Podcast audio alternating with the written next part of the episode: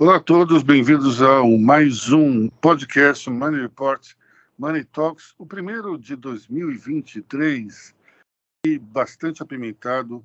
É, afinal de contas, nós estamos gravando logo após aquela maluquice, aquela atitude destrambelhada de vândalos que invadiram a esplanada dos ministérios em Brasília e acabaram quebrando é, destruindo, vandalizando o interior de três prédios que representam os poderes da República: Congresso Nacional, Palácio do Planalto e o prédio do STF, ou seja, Executivo, é, Judiciário e Legislativo. É, de, sobre esse assunto, acho que todo mundo já falou bastante. É, o que, que a gente pode falar quase uma semana após tudo isso? A impressão que eu tenho é que nós temos uma, uma situação na qual é, vamos chegar rapidamente, já começaram a chegar, inclusive, aos financiadores de toda essa maluquice. E acredito que esses empresários que financiaram os atos tresloucados vão ter suas contas congeladas e vão ser instados a pagar pelo prejuízo que houve nos três prédios ali da, do final da esplanada dos ministérios. A questão para mim é importantíssima é a seguinte: nós temos hoje, é, Bolsonaro teve, se não me engano, 58 milhões de votos. Quando você vê ali a pesquisa do Datafolha que pergunta se as pessoas são de fato bolsonaristas, nós temos 56% é, desse, desse total. Vamos pensar que são 150 mil eleitos, 150 mil no Brasil. E vamos ver também que as pessoas, de maneira geral, dizem que quem é a favor de uma ditadura está em torno de 10% da população. Então, a gente pode chegar à conclusão de que 15 milhões de brasileiros são a favor de uma ditadura. 15 milhões de brasileiros podem se materializar à frente dos quartéis do Brasil inteiro e ser uma turma gigantesca. Só que esses 15 milhões de brasileiros não falam pelo povo brasileiro.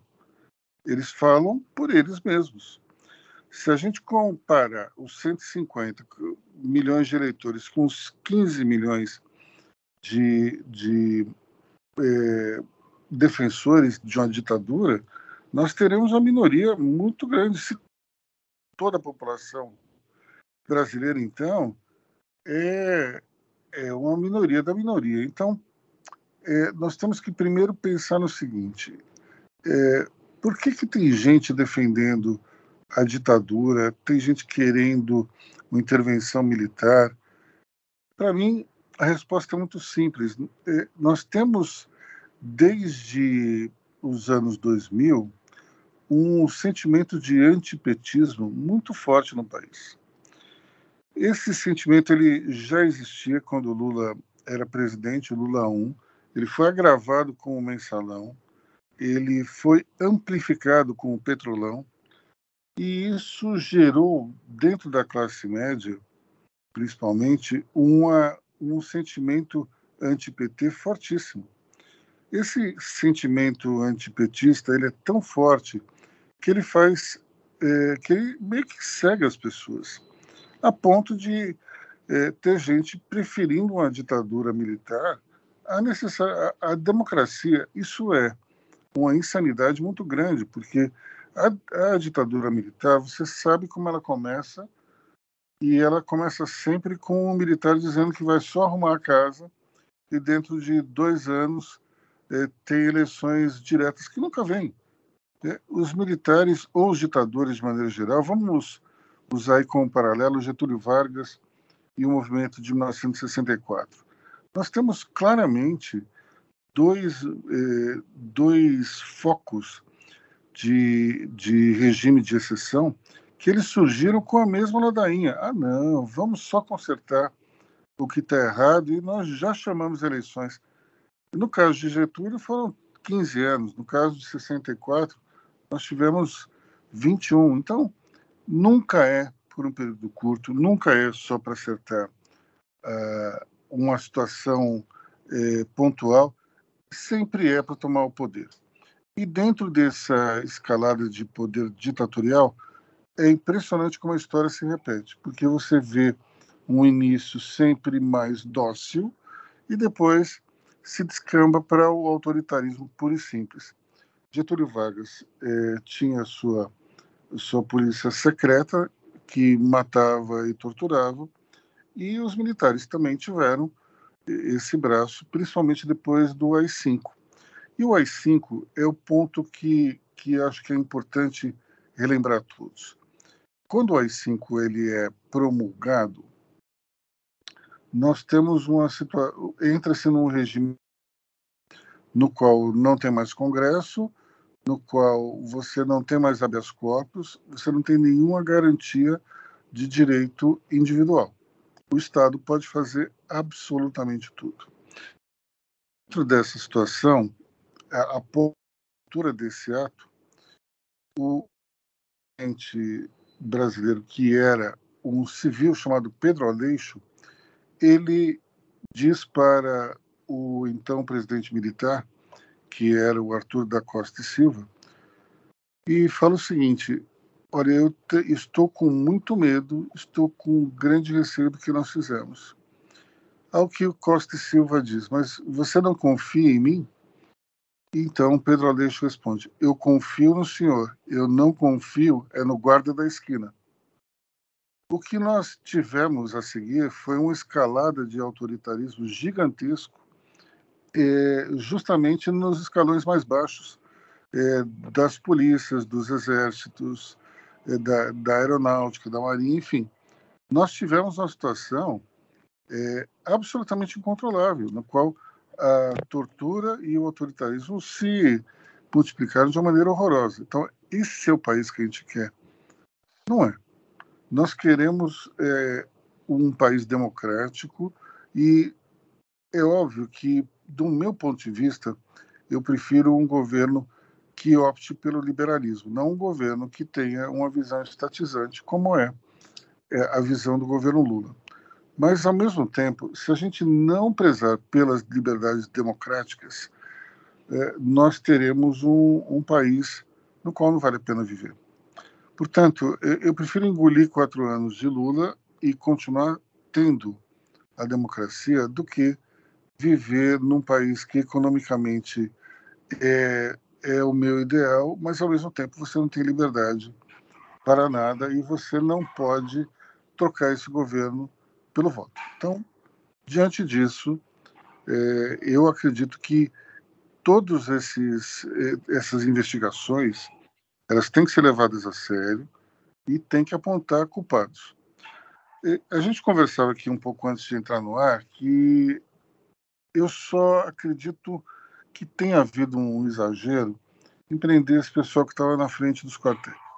Embora eles estejam pedindo por algo que eu não concorde, que é a tal da intervenção militar, eu acho que eles não estavam fazendo mal para ninguém.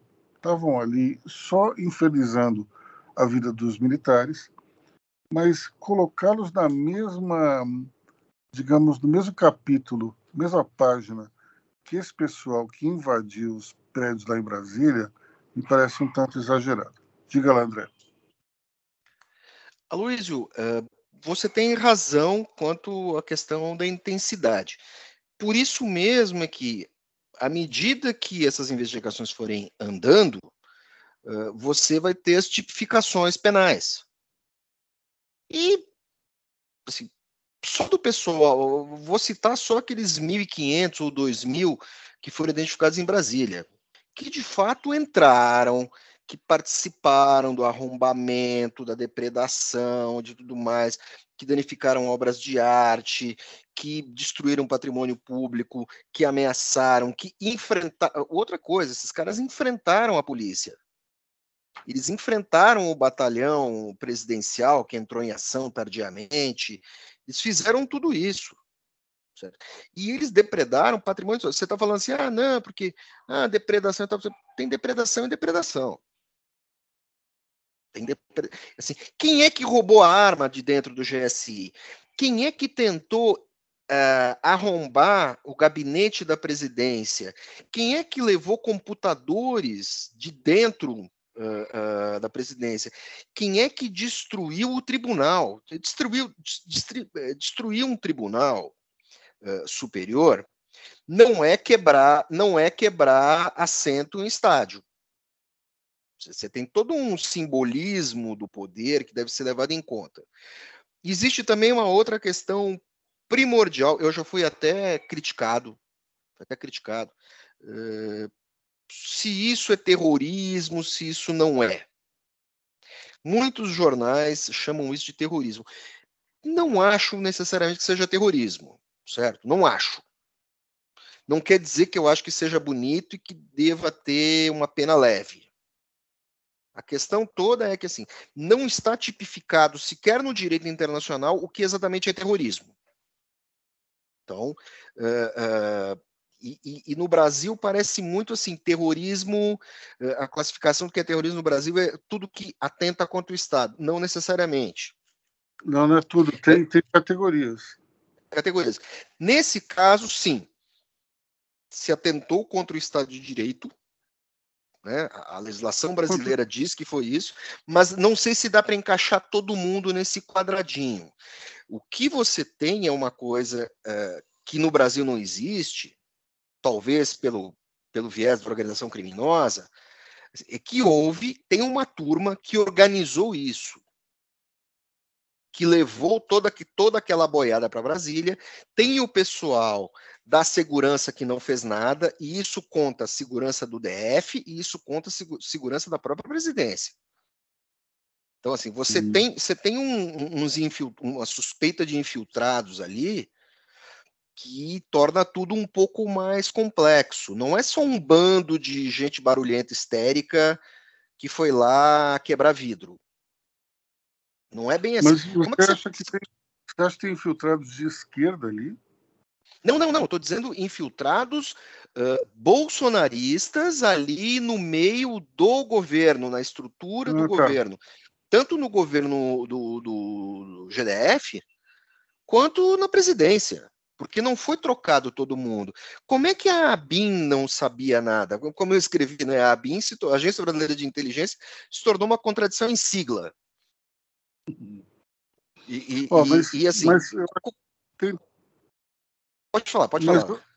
Mas vamos lá, essa questão dos, dos infiltrados eu acho que é importante a gente discutir, porque logo no início do, do, do day after, ali na segunda-feira, é, os bolsonaristas começaram a falar que tudo aquilo foi obra de infiltrados de esquerda. Ora, Pode até ter um ou outro, mas vamos lá.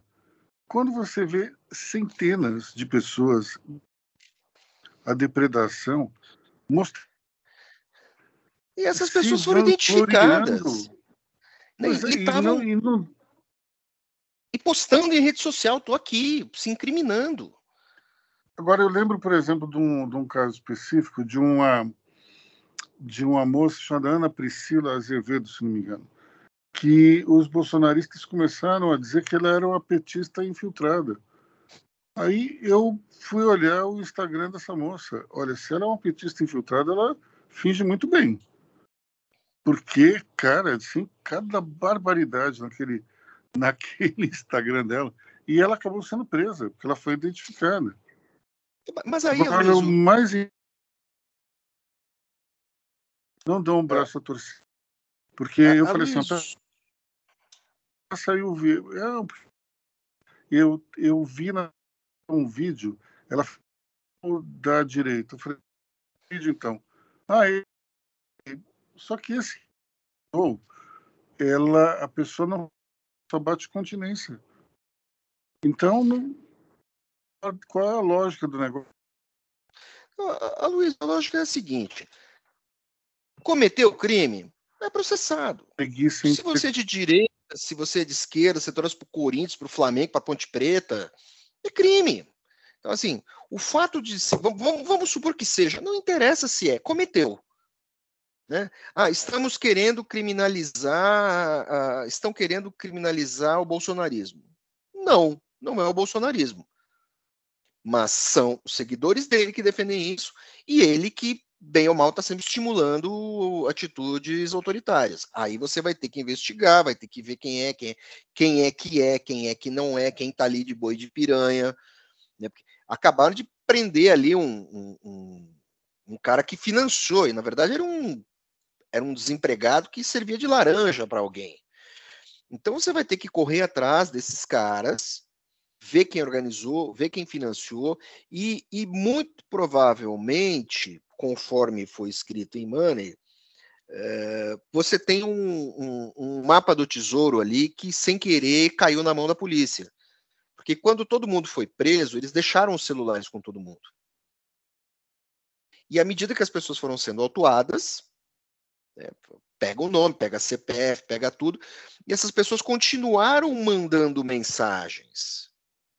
Se você triangular tudo aquilo, todo mundo que está ali no ginásiozinho da Academia Nacional de Polícia, que eu, onde eu já estive, onde eu já estive é, fazendo matéria, é, você vai pegar, você vai descobrir para quem que esses você vai fazer, você faz uma investigação em nuvem, você vai, em uma hora ou outra, você vai ver para onde aquilo convergiu.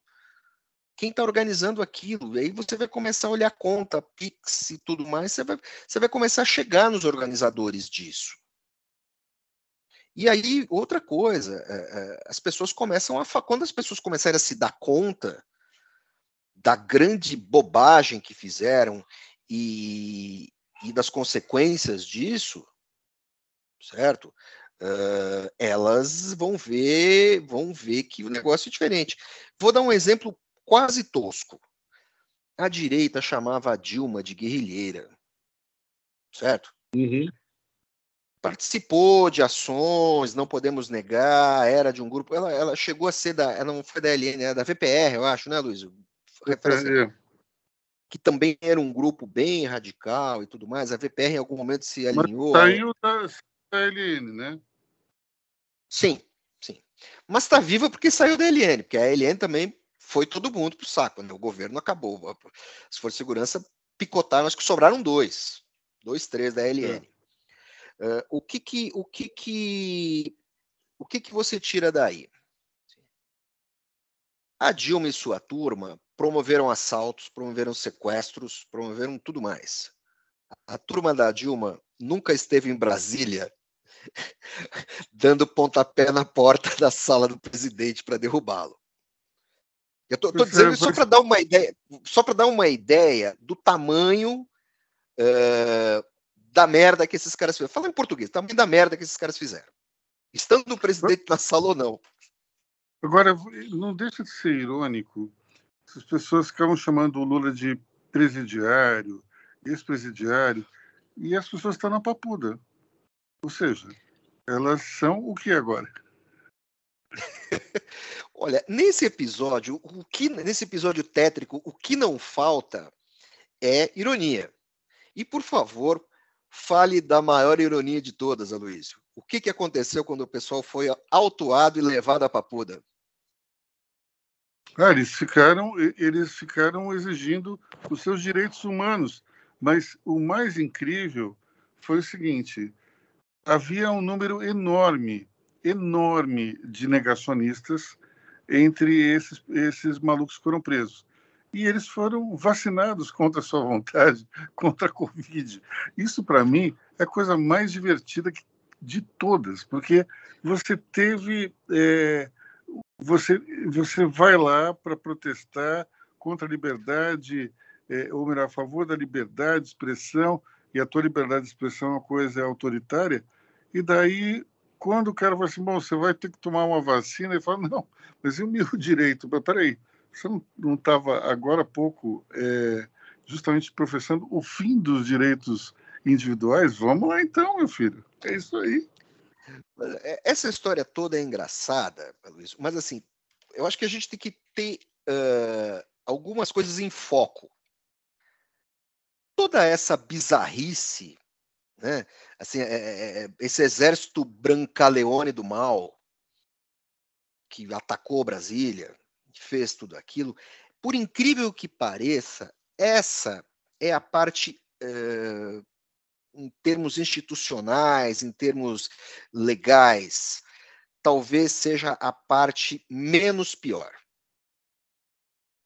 O principal. E, e como é que fica essa questão da, da minuta encontrada no armário da casa do ex-ministro uh, da Justiça, que depois vira secretário de Segurança do Distrito Federal, que às vésperas uh, desses acontecimentos sai de folga dias depois de assumir e não tem segurança, né, não tem segurança na Praça dos Três Poderes, sendo que menos de dois meses antes, você teve um tremendo de um quebra-quebra em Brasília. Onde é que está o GSI? Onde é que está a BIM? Onde é que estão os militares? Onde é que está? Onde é que está tudo? Certo? Onde é que está a Polícia Federal? Deixaram correr.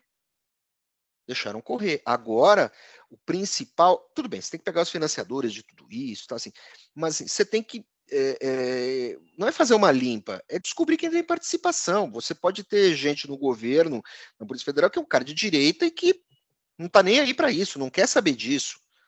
Xingando os generais. Ele é um coronel da reserva, ele se aposentou e foi contratado na administração de um hospital militar. Ele perdeu o emprego dele. Esse cara, ele também pode perder a pensão dele. Esse cara pode perder a pensão dele. Então, assim, agora, é... agora vamos lá. Deixa eu perguntar uma coisa. O que o ex-ministro Anderson Torres tinha na cabeça ao guardar uma, um, uma impressão, uma página impressa com aquele decreto é, que iria, como é que é? Iria colocar sob estado de defesa o STF. Eu, essa para mim é um negócio maluco, porque quer dizer, apenas naquele. Não, não era o STF, era o TSE, né? Era o TSE.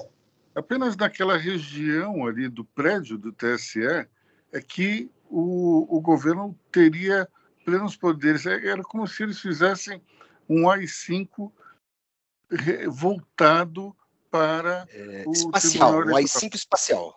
Espacial ali, olha, nesse nesse nesse terreno aqui de 400 metros quadrados, aqui quem manda é o governo federal e nós vamos provar agora que a eleição foi fraudada. Isso é uma maluquice que eu não consigo nem, eu acho que nem começar a elaborar sobre, porque é, é, ainda, ainda bem que eu dentro da, da o governo falou, olha, para a gente fazer. É uma, Fala, maluquice, é uma maluquice tão grande que esse documento ele prevê a criação de uma comissão de regularidade eleitoral. É o, seria uma comissão que, que, que é uma, uma, comissão de regularidade eleitoral na qual a defesa te, teria a maioria dos, dos, dos indicados. E assim, nesse meio tempo, é, de mandado de prisão e o, e o Anderson Torres fora do Brasil, ele tuitou falando que o documento era tá guardado e que são tantos documentos que ele recebia que ele não tinha, né? Ele guardaria, mas esses documentos iriam ser triturados, né? Então assim, é, é, é uma lambança atrás da outra e o documento é bizarro. Essa, essa minuta ela é, ela é bizarra e em todos os sentidos, desde de instalação de comissão, de grampo de, de ministros, é um absurdo. Agora, vamos lá. É, é, bem provável que o Anderson Torres ele dance de uma maneira muito feia nessa história. Agora, se o arquivo em Word de onde saiu isso for localizado, aí tudo vai ficar bonito. Porque se você localiza o arquivo doc, mesmo se esse arquivo doc fosse mandado para o seu computador, por exemplo, você localizaria o ID, certo? De quem escreveu, o IP do computador, o ID de quem escreveu, a licença, a licença de documento Word, você conseguiria rastrear tudo. fazendo, né, procurando de uma maneira mais profissional naqueles campos de propriedade do documento. Isso foi feito uh, com aquele com o ministro, o ministro do STF, o, o como é que é? Cássio. Cássio com K? Cássio Nunes, Cássio com K. Cássio Nunes, que, que era doutorado, mas não era doutorado, fez curso de férias e tal na Itália. Lembra toda aquela história? Então, assim, você consegue descobrir.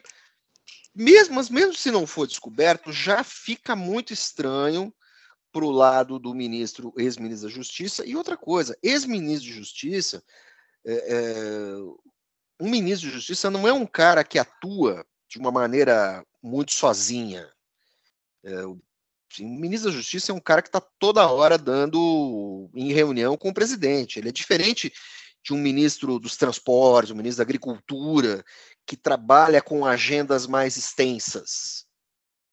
Né? Ele é diferente do ministro do trabalho, da previdência, do turismo.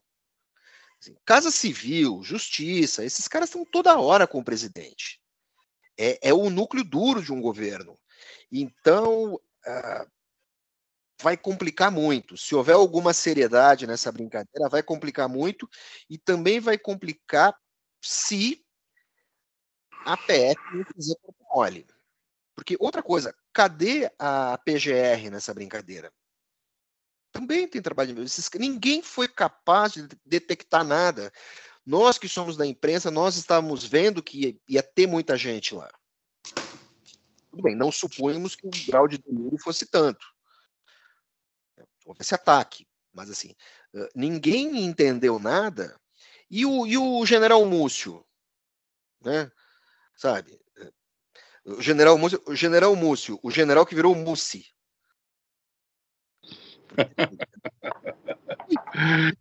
Muito bom. André, uma, só, uma curiosidade agora, né? É, foi tão é, é, uma, uma novidade atrás da outra em relação ao caso Torres, Ibanês, que nessa altura do campeonato o governo, o governo tem, tem, tem feito várias medidas, né, de, de, de tanto econômica quanto políticas, e, tanto quanto política, e uma delas foi a divulgação daqueles dados sigilosos do cartão corporativo do presidente Bolsonaro, que ficou em segundo plano, né? Mas esse é dinheiro de pinga perto da gravidade do que aconteceu. Isso é dinheiro de pinga. Vamos lá, já vamos falar sério. Sabe? É, é, isso é dinheiro de pinga. Isso aí, isso aí é ladrão de galinha roubando miudeza. Sabe? Ou você estava usando o dinheiro do cartão corporativo para financiar alguma coisa. Certo? É, encontraram, inclusive, uma proximidade com o Estadão, uma proximidade entre os gastos do cartão com as motocicletas. Você tem uma motocicleta, ou no dia, um dia antes, você tem um gasto expressivo no local da motocicleta em determinados estabelecimentos. Então, pode ser. Pode ser. Tudo Agora, bem, pode ser. É crime, é crime. Você não pode usar o dinheiro para financiar esse dinheiro para financiar isso. Certo? Então, se pode... for crime, a gente tem que, tem que, evidentemente, levar os culpados, os acusados, a, a, um, a um tribunal. Não, não tem como não deixar. Agora, eu não acho que essa turma Bolsonaro tenha feito algo diferente do que se faz em Brasília desde que inventaram o cartão corporativo. Assim, vamos combinar que desde que inventaram esse cartão, não sei se foi no, no, no governo Sarney, é, é daí para pior. Então, o, o, cartão em si ele foi inventado no governo Fernando Henrique o cartão em si, é, é, é, esse protocolo, do, a ferramenta desse cartão. Foi criado então, no governo Fernando Henrique. Foi, olha, Mas eu, ele já existia. É, eu duvido que, que isso, que os outros governos eram, digamos, um exemplo de fidalguia e de honestidade nesse cartão corporativo. Sinceramente, isso aí é uma confusão, uma balbúrdia. Isso, para mim, é um foco de corrupção ou de gastos indevidos que sempre. É, é, um, Luiz, é um foco de corrupção. Miúda, sabe assim? Coisa de ladrão de galinha. A questão é que o ladrão de galinha, sabe aquela tese dos seis, degra seis degraus, seis degraus de separação, seis graus de separação? É que o ladrão de galinha está um degrau e meio do presidente. E um presidente, não, um presidente não pode ter um ladrão de galinha perto de si. Assim, digamos que seja até melhor para as instituições você ter um cara que rouba um bilhão do que um cara que rouba nove mil. Porque o cara que rouba um bilhão, ele vai. É, aquilo está dentro de um esquema maior, certo? E, e, e, não é essa coisa mesquinha, essa coisa tosca. Você tem um crime de colarinho branco, esse também é crime de colarinho, 9 mil reais também é crime de colarinho branco, certo? Mas, assim, é, é, é em termos institucionais, é, consegue ser mais vergonhoso, porque você tem ideia, e apenas ideia, é, da visão de mundo e da visão de Estado que esses idiotas têm. Quer dizer, o alcance que eles têm do poder é roubar 9 mil reais para, sei lá, financiar motocicleta.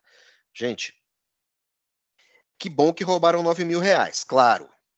Melhor do que roubar um bilhão. Mas olha que mentalidade tacanha. Ao mesmo tempo, esse cara que está fazendo isso, ele também está participando da gestão de um país. Certo? Eu acho que... Olha, eu tenho ali um índice muito grave disso, que parece ser um esquema, que é o seguinte: é uma lanchonete que recebeu um milhão e poucos do, no cartão corporativo. Ah, e daí os pratos que ela vende lá, R$ reais, R$ reais. Então, claramente ali deve ter algum esquema. Não tem como não haver. Agora, o governo vai se mexer para responsabilizar alguém pelo esquema? Não sei. Acho que não. Até porque se essa malda pega, o próprio, o próprio governo que vai investigar vai acabar sendo investigado também. Então, eu sinceramente acho que esse cartão não vai dar em nada. É um esquema, infelizmente, que ruma para a impunidade. E falando em esquema, vamos falar de americanas? Aloysio, a culpa é do estagiário que botou os zeros a mais ou zeros a menos na planilha? É. Só se o estagiário estiver ocupando a principal sala da administração da companhia, né? Porque, meu amigo, isso aí eu vou falar uma coisa. Eu já vi muita coisa de, dentro do universo corporativo. Agora, uma fraude de 20 bilhões, eu nunca vi. É inacreditável. A gente tem aí uma, uma situação na qual é, é, é uma empresa que pertence ao homem mais rico do Brasil, um dos homens mais ricos do mundo, que, em tese, deveria contratar só a fina flor dos, de, dos executivos brasileiros ou mundiais, deveria contratar somente os melhores fornecedores. E ninguém percebeu que tinha 20 bilhões de reais contabilizados de forma errada. Pô, na toa que a ação caiu quase 80%. Qual é a confiança que o investidor vai ter nessa empresa depois de tudo isso ter acontecido? Porque vamos lá, agora os caras vão, vão, vão, vão fazer uma compliance maior. Isso prova que a pessoa faz o que ela quiser com a contabilidade. Esse é um grande problema. Você depende da honestidade alheia na hora de, de fazer o casamento ali dos números. Você tem uma das maiores empresas de auditoria do mundo assinando esse balanço. Os caras não perceberam que tinha 20 bilhões alocados de forma errada. Olha, ou esses caras que saíram da Americana são gênios da contabilidade, merecem um prêmio Nobel, ou então essa empresa de auditoria aí precisa fechar as portas, pessoal. Não dá 20 bilhões é muito dinheiro. Não é uma coisa assim do tipo, ah, eu vou cafofar um, uma propina que eu paguei aqui para não sei o que. Não! São 20 bilhões. Dá para você comprar um banco que vai pagar propina para quem você quiser. É um negócio assim, absurdo. Só, só um parênteses: a fraude na, na, na história recente do Brasil é, mais volumosa registrada foi do Banco Pan-Americano, que foi 4 bi. Olha, a gente teve um caso que eu não vou, te, não vou saber te dizer o valor, mas foi o Banco Nacional. O Banco Nacional ele tinha dois balanços, o oficial e o extraoficial. No extraoficial ia se contabilizando o rombo do oficial e eles estavam simplesmente esperando o Banco Central descobrir. Veja que loucura.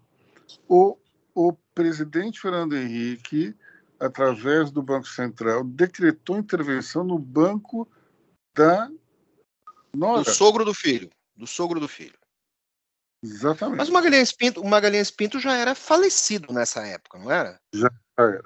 Já era. Quem estava cuidando do banco era o Marcos Magalhães Pinto, que era filho dele, e, portanto, irmão da, da esposa do Paulo. Paulo Henrique. Paulo Henrique Cardoso.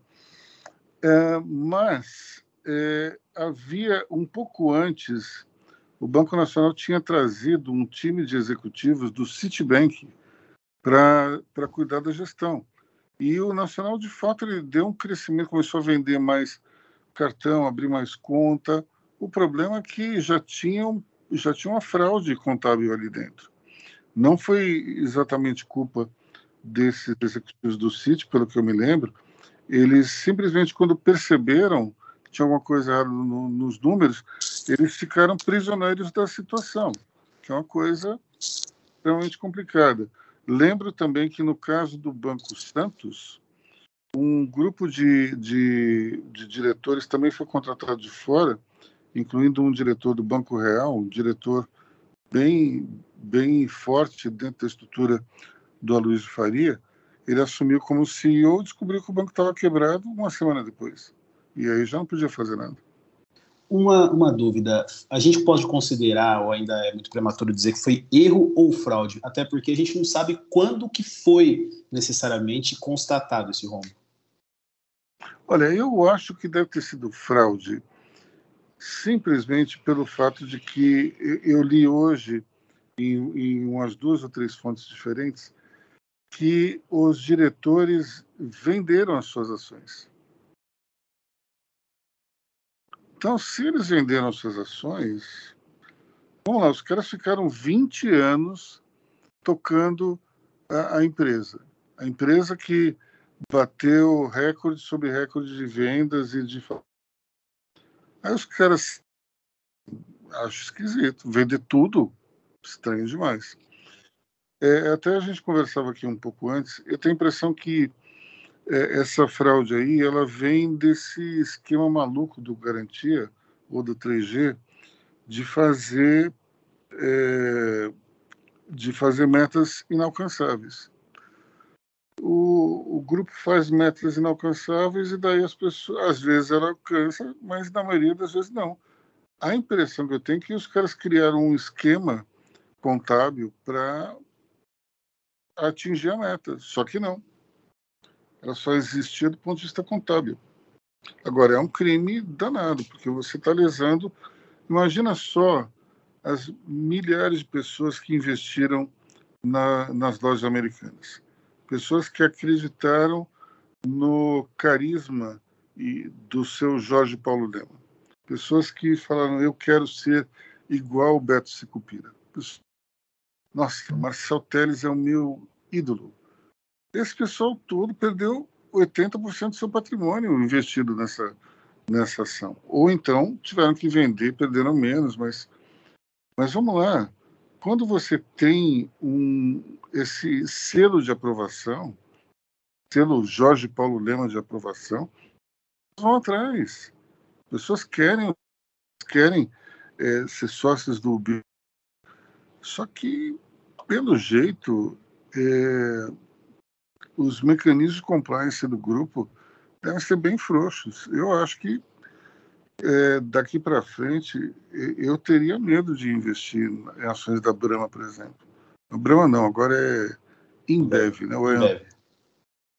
Ambev. Enfim, eu, eu teria receio, porque se eles não conseguiram controlar Americanas, que foi a primeira investida deles, diga-se passagem, uma empresa que tem mais de 100 anos, foi fundada por americanos, diga-se passagem, aqui no Brasil.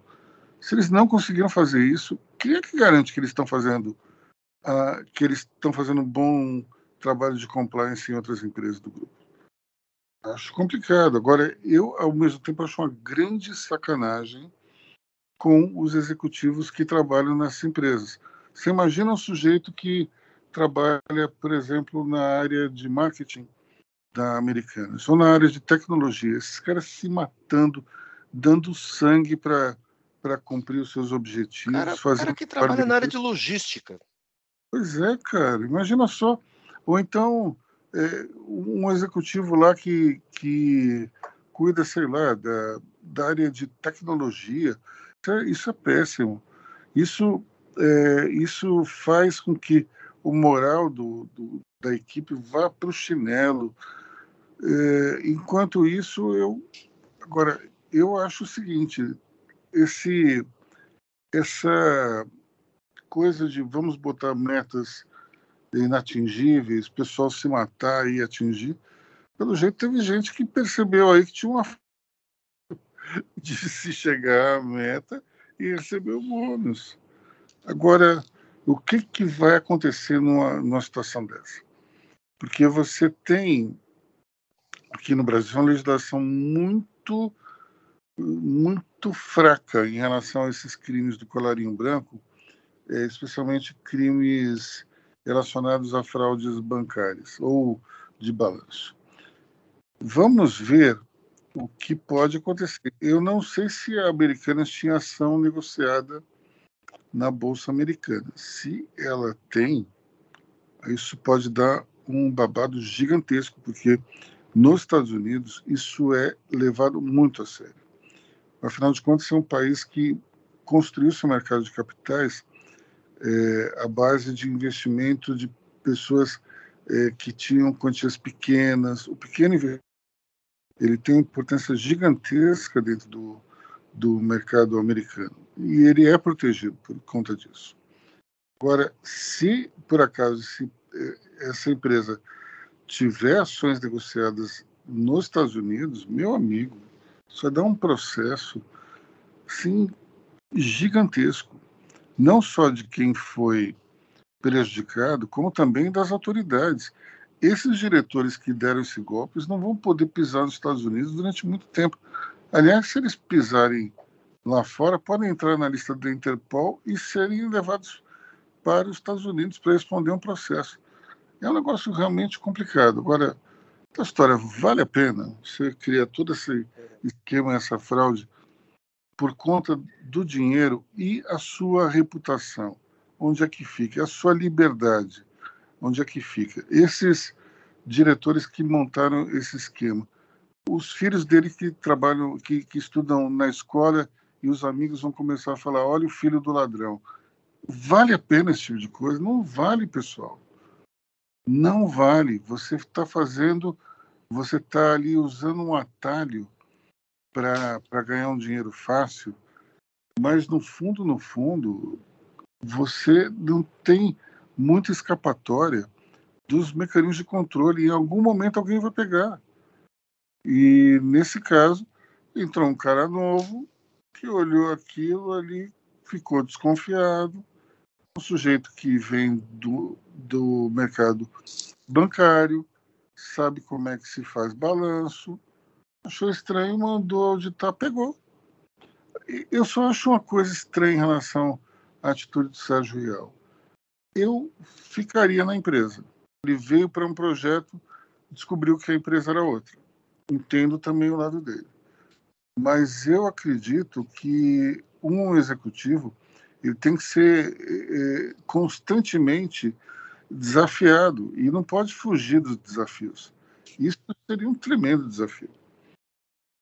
Agora, entendo também não, não ter tido a vontade de encarar essa, é, é, essa confusão, porque ela é muito grande. É, acho que assim, existe um, um, detalhe na vida das pessoas, que na vida corporativa, que a gente tem que, geralmente a gente não considera, né?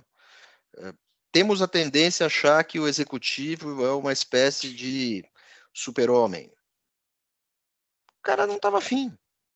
Chamaram, chamaram ele para um desafio, ia ganhar regiamente, viu que era uma, não era nada daquilo, e era um tremendo de um pepino, que gente ia terminar na, podia terminar na cadeia, isso poderia, a, a, bens poderiam ser tomados. Vou arriscar para quê? Vou fazer outra coisa. Ele já tem a fama de honesto dele, reforçada, certo? Qualquer grupo de acionistas de qualquer outra empresa que eventualmente o cara esteja desconfiado de alguma coisa, ou, ou até mesmo um grupo de acionistas querendo derrubar outro, traz esse cara aqui, vamos ver o que, ele vai achar. Ah, tá tudo certo. Acho que não, não, não pegou nada. Ele apenas eh, livrou a cara dele e da equipe dele não foi conivente com crime algum. Agora, isso faz muito mal para o mercado de ações eh, brasileiro, né, Luiz? Porque você estava saindo daquela, assim, saímos daquela fase em que as empresas são constituídas por líderes, certo? Criadores e tal, e aí, digamos que a gente cai naquilo que se chama de a profissionalização da empresa, abrir o mercado e tal, que é um caminho esperado. Isso pode acontecer com qualquer grande grupo. E à medida que isso acontece no Brasil, você começa a descobrir picaretagem. Do mesmo jeito que você tem outras empresas, teve uma outra empresa varejista que os caras estavam envolvidos com escravidão, estupro, assédio. Você teve isso dentro do uh, queixas dentro da caixa também, quer dizer, é, sabe, é, é preciso as pessoas que trabalham dentro das organizações ainda não estão preparadas para o compliance que elas adotaram. Preciso ter ali, tem um processo civilizatório ali que é necessário. Sem dúvida, e, e especialmente no Brasil. Nós não estamos acostumados a ter compliance, é uma coisa chata, até a gente discute aqui internamente eh, em relação a isso. Só que é tal história, cara, se você não tiver um controle, o controle ele, ele atua em favor das pessoas, não contra as pessoas. E no caso da, das empresas de capital aberto, é, nós temos que entender que o compliance ele, ele surge justamente para proteger os investidores. Curiosamente, se não me engano, a, a empresa, a Lojas Americanas, como ela foi fundada por americanos, ela tinha o controle dela pulverizado durante muitos anos. Foi quando a, o Garantia, o antigo Garantia, ele resolveu fazer um takeover em cima das ações que estavam negociadas no, no mercado e foram acumulando capital até que obtiveram o controle. É, não deixa de ser irônico. Uma das empresas que, das raras empresas que era justamente é, com controle pulverizado, sem um dono específico, e por isso até uma empresa que devia ter mais controles do que as demais, e de repente, na mão de um dono, ela se torna vítima de um esquema perpetrado não por seus acionistas, mas por seus principais executivos. Isso é uma coisa inacreditável, surreal e que, como, como vocês falaram, isso traz desconfiança em relação à contabilidade das empresas brasileiras para os investidores internacionais.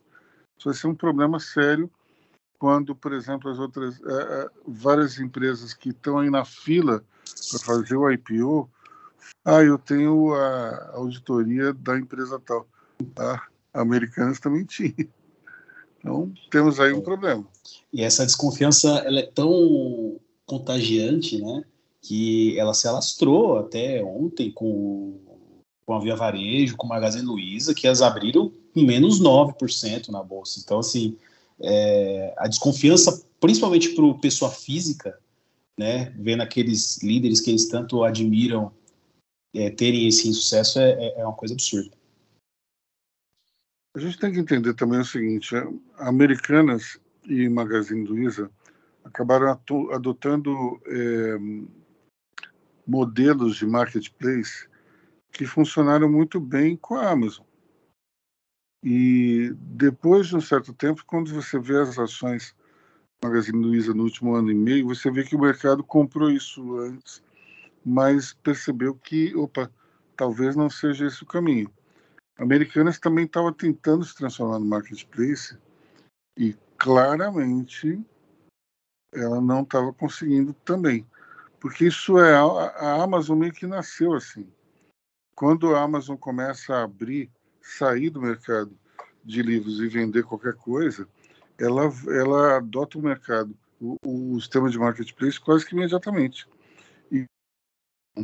Ela consegue é, resultados extraordinários. Agora, uma empresa que é de um jeito resolve ser de outro, sempre tem um custo dessa passagem. Acredito que talvez isso tenha colaborado também para esse problema da, da Americanas, não sei. Bom, pessoal, já estamos aqui um tempão gravando. É, vamos ficar por aqui, né?